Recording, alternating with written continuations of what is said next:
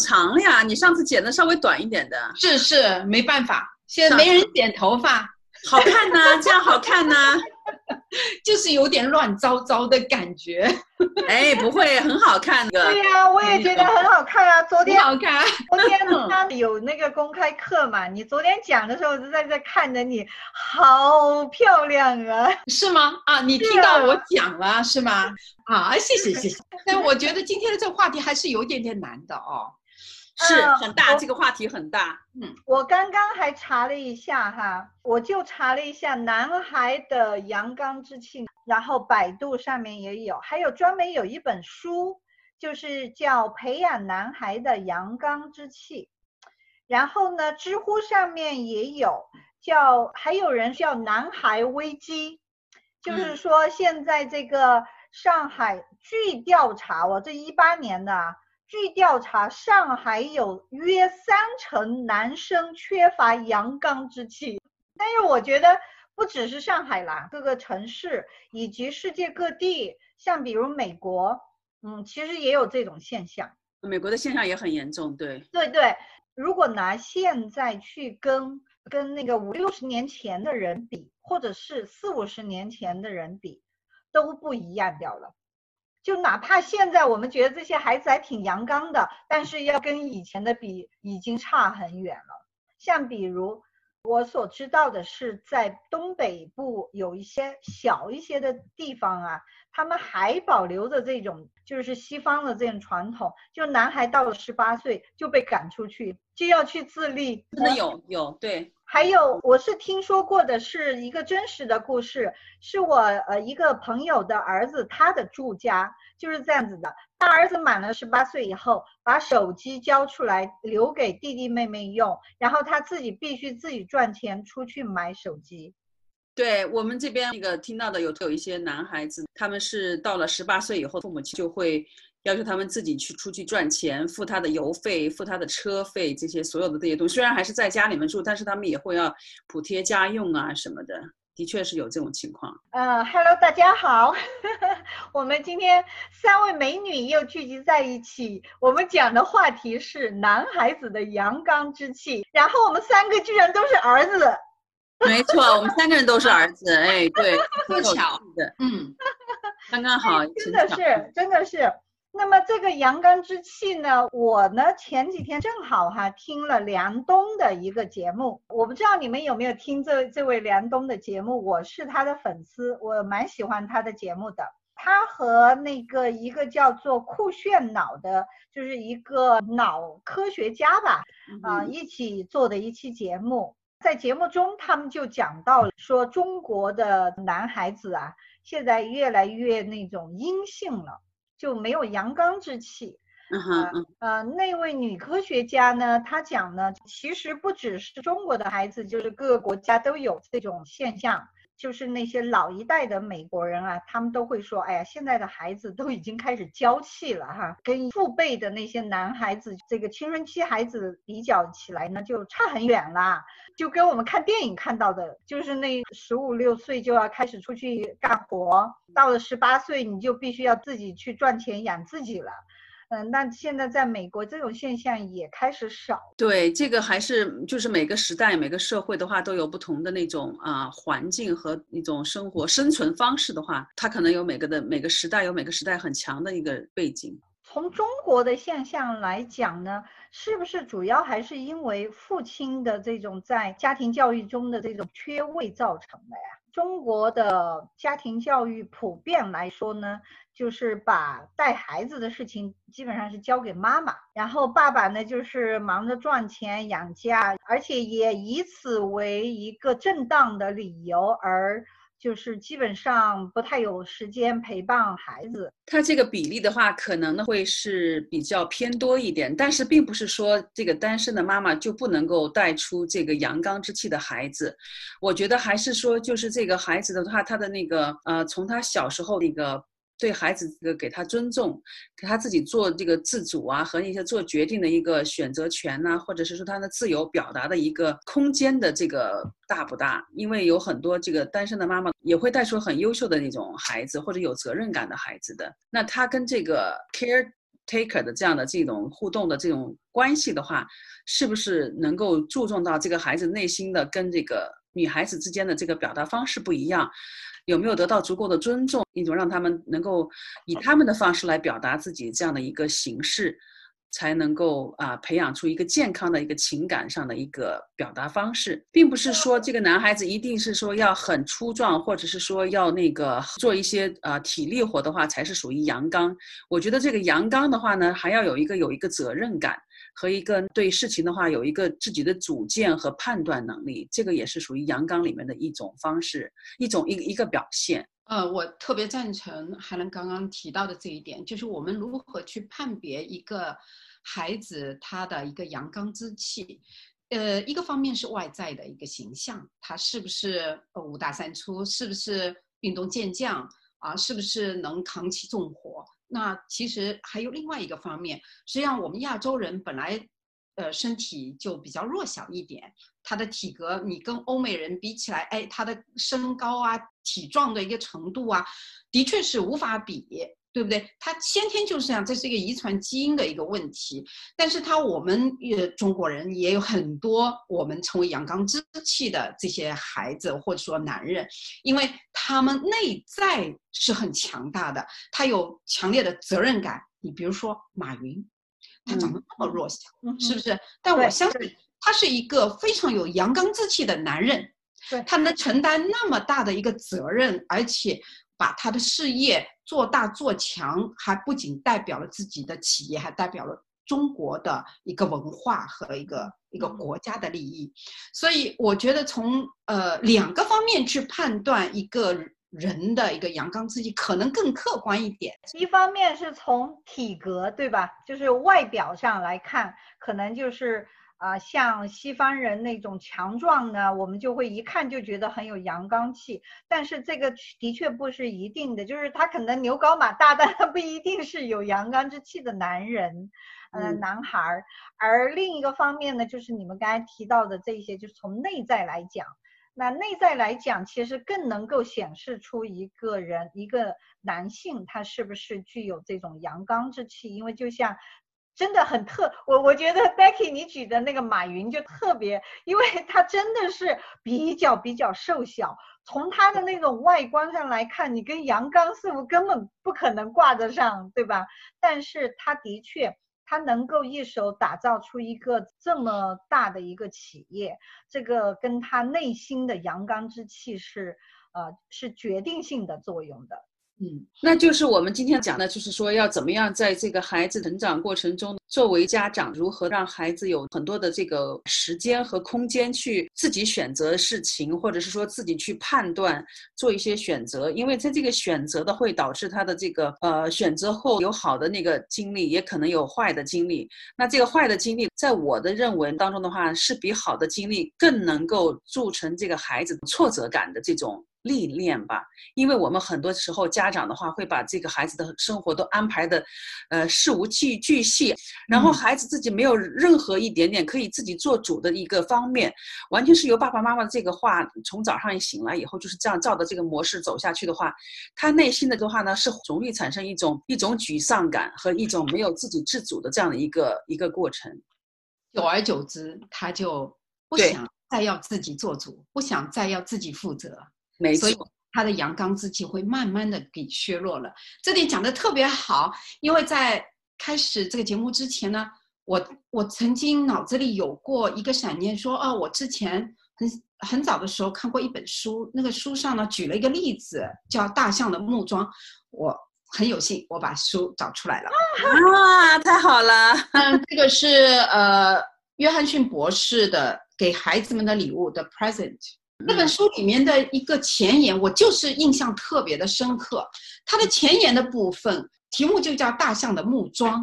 那我们知道，其实大象给训练成为马戏团的一份子的时候，你想，它马戏团演出完之后呢，大象一般被拴在一个木桩上，但是这个木桩呢，肯定没有太大的力量，而且是倾斜的。那我们一直会问大象为什么不跑？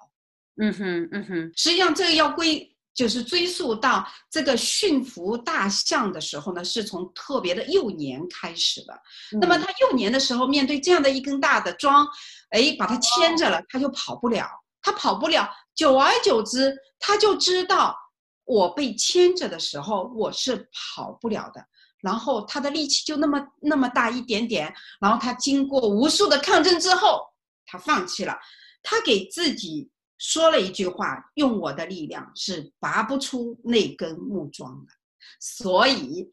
当他长大之后，他有了无限的力量之后，他脑子当中还是这样的一个形象：我是没有能力去拔掉那根木桩的。嗯，即便有这样的一个环境，他也不会施展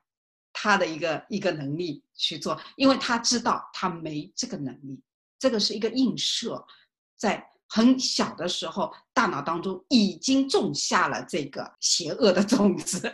他这个在行为学上来讲是一种 conditioning，因为从来不给孩子这样的自主去自己去做判断和选择的这个权利。从小时候，我们是可以说小到四五岁开始，小孩子自己系鞋带，或者是说很简单的自己去倒牛奶，或者是说自己去那帮这个喂呃呃喂狗食这些东西的话呢，都是每一个机会都是小孩子去锻炼他的这个呃行动能力和他的这个判断能力的一个过程。如果爸爸妈妈小时候把所有的事情的话都帮他们安排的很顺的话，这个孩子他就会认为是我是没有能力去安排自己的事情的，因为爸爸妈妈就从来不相信我，从来不给我这样的一个一个选择的权利，所以我就干脆什么都不去做决定，你们叫我做什么就好了，也不要指望我会去有自己的想法或者是自己的这个，实际上就是在一个成长的过程中把孩子的这个语义呀都拿剪刀给剪掉了。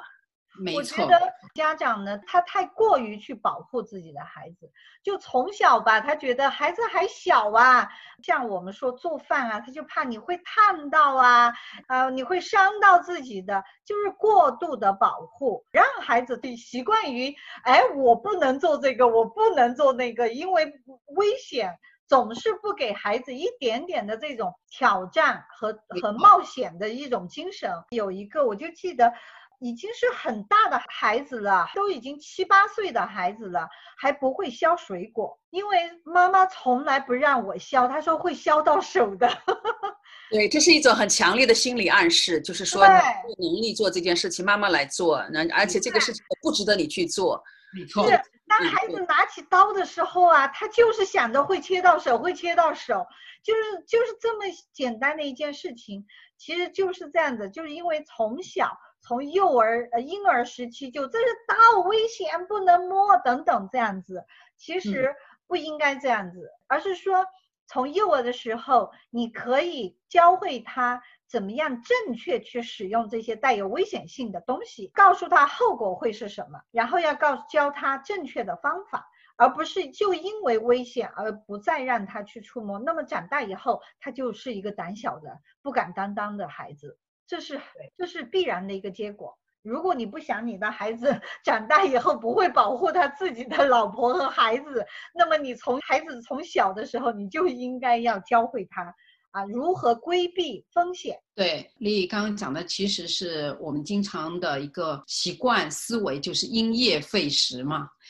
我们讲的，哎，因为可能会发生什么事情，所以我们干脆就就不干了这个事情，所以。没有 step by step 每天进步一点点的这样的一种积极的思维方式去培养孩子，所以其实孩子的阳刚之气还是归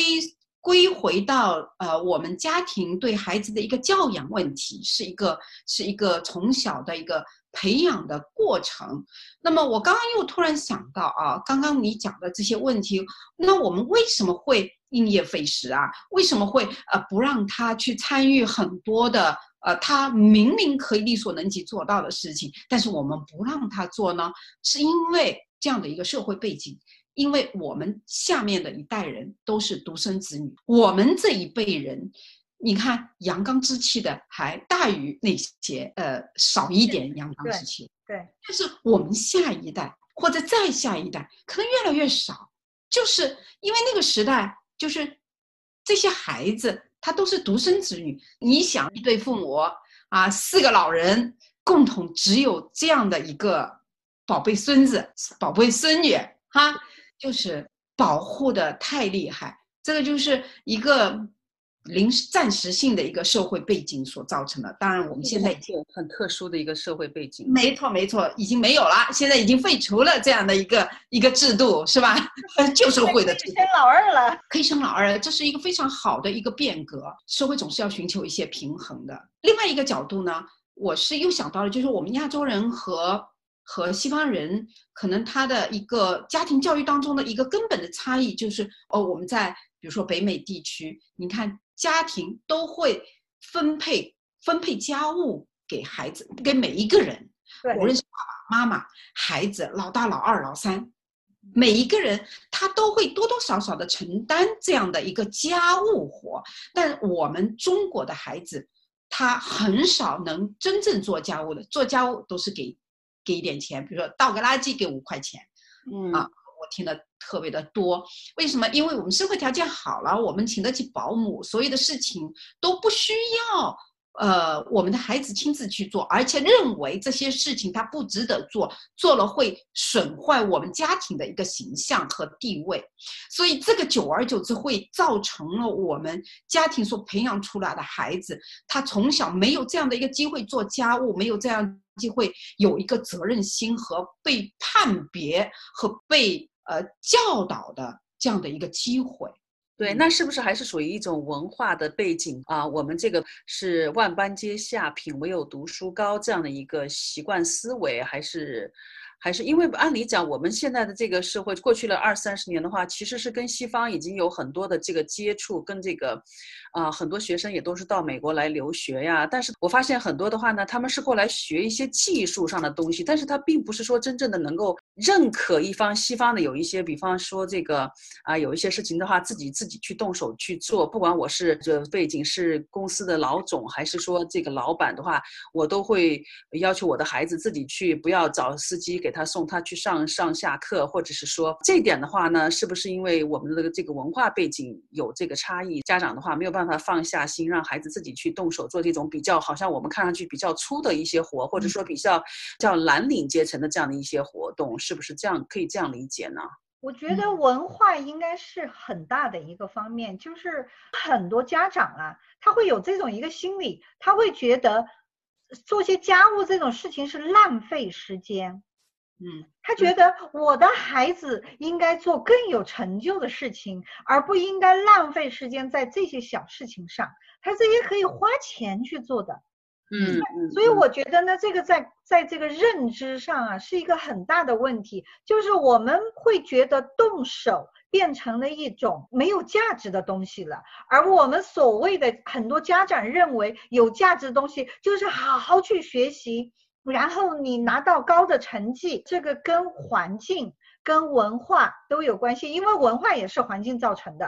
啊。那环境呢，就是对这个文凭的这种对分数的这种追求，也造成了我们不需要去动手啊。为什么要动手？我我再举一个例子，有一个留学生的妈妈，她的儿子来美国读。大学以后啊，当然他儿子也是学习成绩挺好的，进了一个很好的大学。然后呢，孩子后来买了一辆车，当然家庭是很有钱的，就给他买了一辆豪车。我当时有这样一个提议，我说不没必要。虽然说我知道你们家很有钱，但是我说也不太有必要买一个新车。为什么呢？孩子开四年，大学读完又回国了。然后四年后这个车又得卖掉，你买了一辆全新的车，你买进来它就是二手车了。呃，我说就不太有必要，而且我觉得吧，呃，特别在加州那个留学生开着这个豪车，这其实是有很大的风险，因为所有的美国人现在都知道亚洲人有钱，而且他们说我们只要一看他的穿着，